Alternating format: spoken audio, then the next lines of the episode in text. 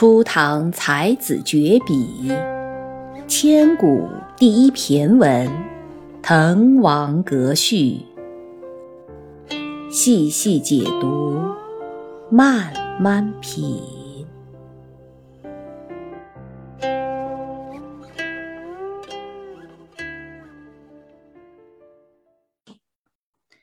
好，我们继续开始细细的来读这篇《滕王阁序》。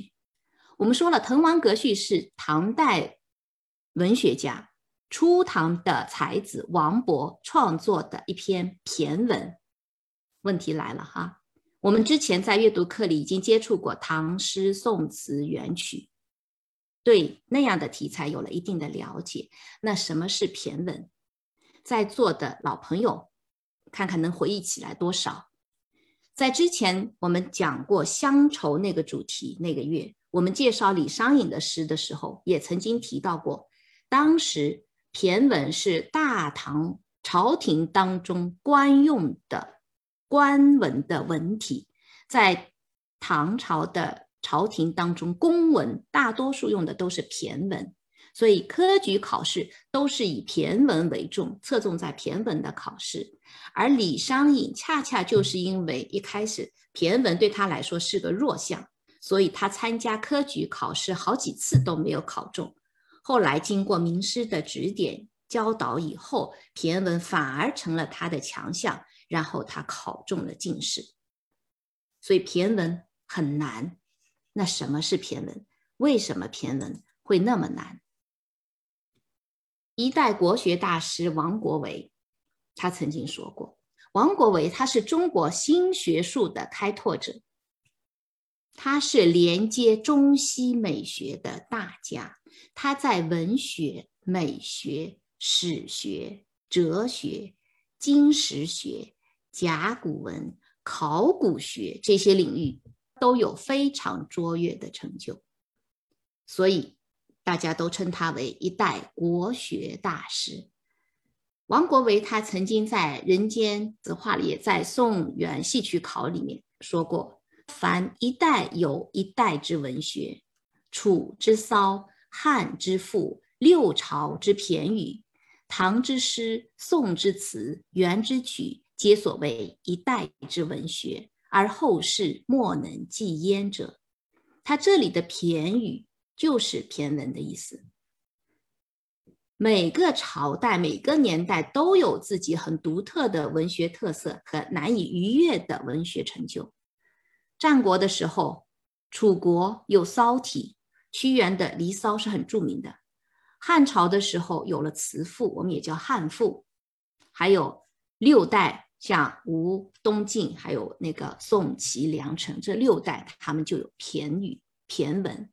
之后有唐诗、宋词、元曲，所以从先秦到明清时期，一代有一代之文学。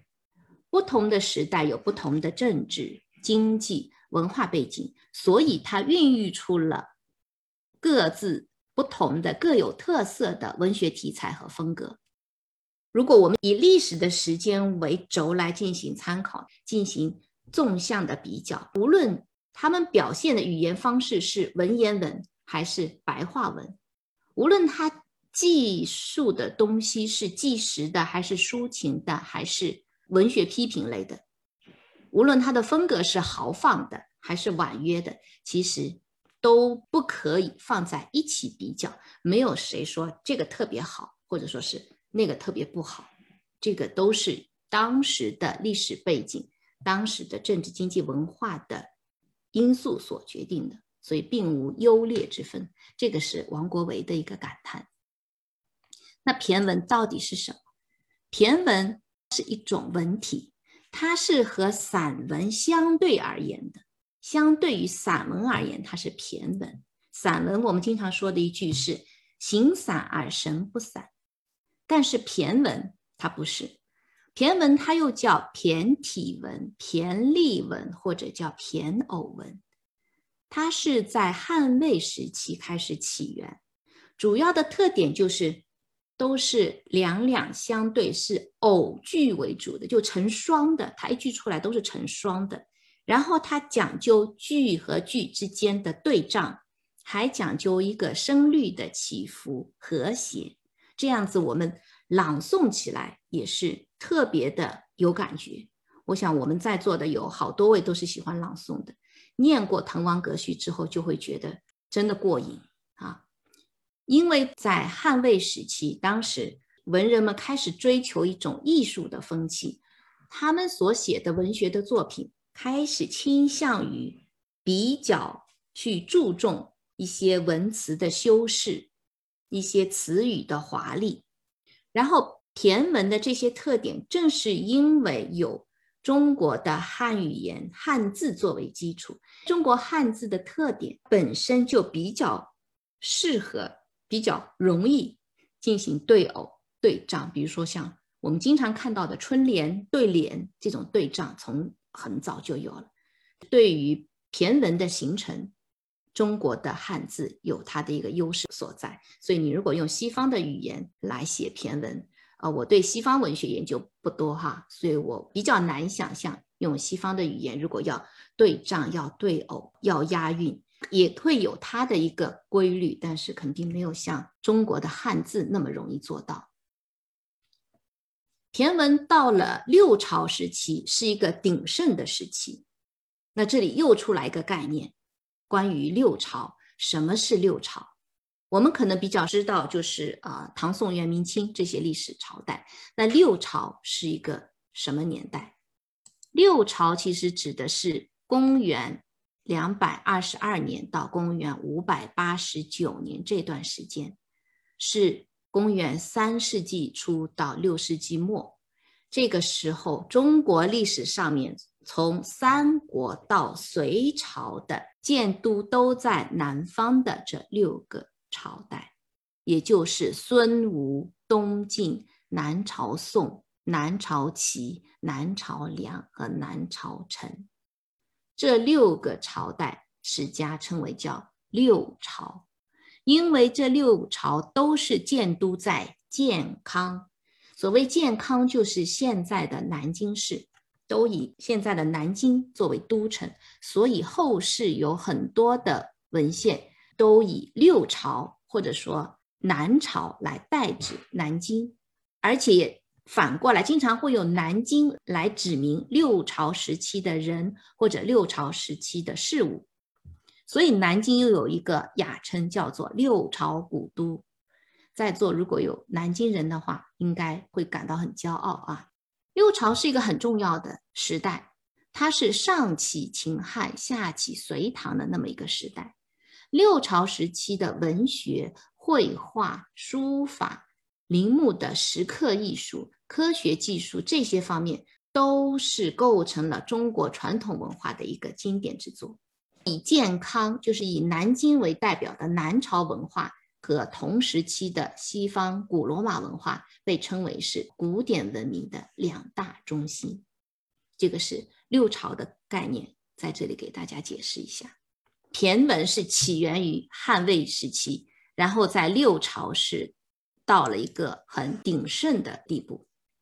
到了宋朝以后，在欧阳修他们的率领之下呢，古文运动掀起了第二轮的高潮，写散文开始更加被大家所推崇，写散文的高手大家也是层出不穷，所以骈文就由此渐渐的走向了衰落。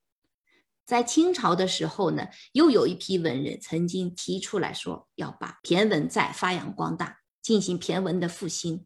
但最终还是由于骈文的一些局限性，最终骈文还是退出了历史的舞台。那我们说说骈文有哪些特点，有哪些优势，有哪些局限性，才导致了它这样的一个兴衰起落？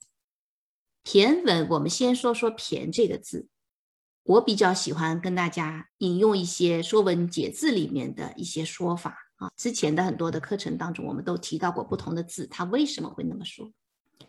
在《说文解字》当中的解释，“骈，驾二马也，从马并生。”它的这个字形的演变，我们看看它的小篆是那么写的，它的本意就是两匹马并驾齐驱的意思。所以后来这个“骈”字就渐渐的引申为是并列、合并的意思。骈文我们刚说了，它是和散文相对的，所以它在形式上也是讲究是对偶的、对称的、对仗的，然后以字句是两两相对，形成了篇章的这个文体。因为经常是成双的句子，都是成对的句子，就像两匹马并行，所以。就有了骈文这个称呼。骈文它是讲究对偶、骈偶，当然在句子当中可以有一些散句，这个比较少。然后骈文往往都是四个字，或者说是六个字，所以也叫四六文，或者叫骈四俪六。骈文它是讲究声音的平仄，它要相对，声律上面要有协调。而且写骈文不是说是你对律对韵对的好就行了，往往要用很多的典故，而且它的用词用句词藻也是很华丽的。整篇文章几乎都是对偶的，都可以分成上下联，字数、词性和结构几乎都是完全相同的。我们读过一遍《滕王阁序》的老朋友应该有这个感觉。每一句的语法结构相对应的都是相同的，或者说是相似的。它要表达的意思呢，往往也是相对立的，或者说是相对称的。字数都是一样，因为它要对仗对偶。大多数是由四个字或者六个字组成的，但是偶尔也会有出现五个字、七个字、八个字、九个字、十个字都会有。就像这句，我们也经常听到的。井鱼不可以鱼以海者，夏虫不可以鱼以冰者。这个就是九个字的很著名的一句骈语。慢慢的经过发展之后，这些除了四个字、六个字以外的就慢慢衰落了，四和六的格式开始定型化，所以到后来才有叫四六文、骈四俪六的这个说法。在音韵上面的平仄，我刚刚说了也是很讲究的。但是在骈体文刚刚开始的时候，是不太讲究韵律的，是到了南北朝开始讲究起来，然后到了唐朝就更加要求严格了。他要求声律上面都要统一，都要对称，用词很注重它的修饰，很注意用典。发展到后来，就是大家太追求极致了之后，就经常用一些生僻字，然后内容上面你如果不知道这个典故的话，你看到那两个字你都很难去理解是什么意思。所以到后来才会有些人批判骈体文内容上面比较虚幻，认为他们写的很多是华而不实的，所以它有它的缺点所在。有一位文人，他写了一句话，我觉得这个是对骈体文一个非常好的概括和总结。他说：“骈文之成，先知以调整句度，是曰才对。”就是我们刚才说到的，他要对仗，要对偶，所以要才对，字数都要相等相称。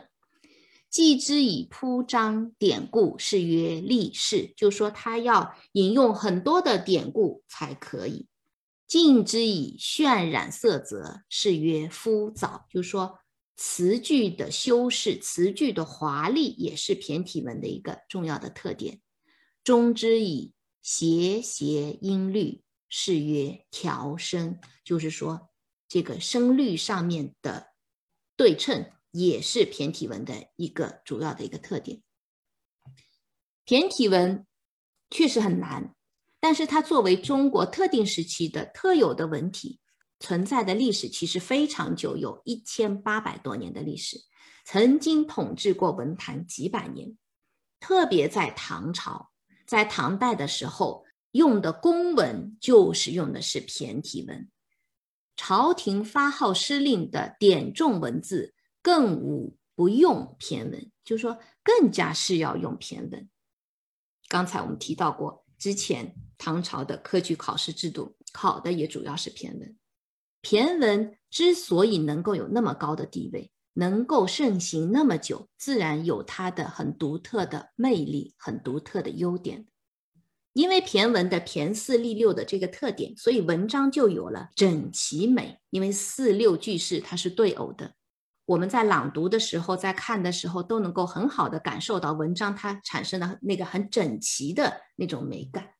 然后它的用词修饰都非常的华丽，又用很多的典故，所以就会觉得这个文章很有意思，很有那种让你进一步去琢磨的那种吸引力。而且有些地方它就会显得很委婉、很含蓄，因为它是用典故，不是很直白的说出来。而且因为它注重这个音律，所以你在朗诵的时候，整个的语言的声音美就体现出来。这些和我们之前在介绍民国才女的时候，介绍林徽因的时候，我们提到过什么派诗的一个特点呢？新月派诗。新月派诗，它要求的三美，哪三美呀？绘画美、音乐美、建筑美，这个其实是很像的，但只是新月派诗它是五四时期的文学题材，它没有对仗这个要求，没有四六文的对偶的要求，然后也没有引经据典的要求，这个是新月派诗和骈文的一个很大的一个不同。但是凡事都是有利有弊的。有兴盛，也有衰落。曾经的特点和优点发展到一定的时期，也就会成为制约它发展的一个限制。因为骈文写作的时候要迁就四六句的这种句式，要去套一些很固定的格式。用词用典都很讲究，所以就会给写作者一个很大的挑战，很大的难度，就会给他造成很大的制约，会影响到写作者想要表达的真正的意思、真正的内容。因为要用典故，典故往往不是一个词一个句很清楚就讲明白的，又为了要适应四六句的这个格式，所以就会把这个典故进行裁剪。一裁剪的话，写的人心里知道是什么，那读的人可能就很难去理解他要引用的这个典故到底是什么意思。正因为他这样的一个特点，就使得文章的内容不能够很明确的被表达出来。可能在描写一些景物的时候，这个缺点不那么明显，但是到叙述事情的时候，骈文这些缺点也就暴露的更明显了。正因为是这样子，很多人觉得它难，很多人觉得它不能够很好的表达自己要写文章的意思，所以到了宋代，骈文就开始慢慢的衰落。虽然到了清朝的时候曾经回过头一下，但是后来还是衰落下去。我们可以想象啊，其实我们在平常的对话当中，平常的书信当中，如果是现在啊，你那么去讲究这个音律。对仗对偶用典的话，是不是有的时候我情愿不写了，我情愿不说了，一个眼神，希望你就能明白。好，这个就是什么叫骈文，它的优缺点在哪里，它的一个历史的兴衰是怎么样子。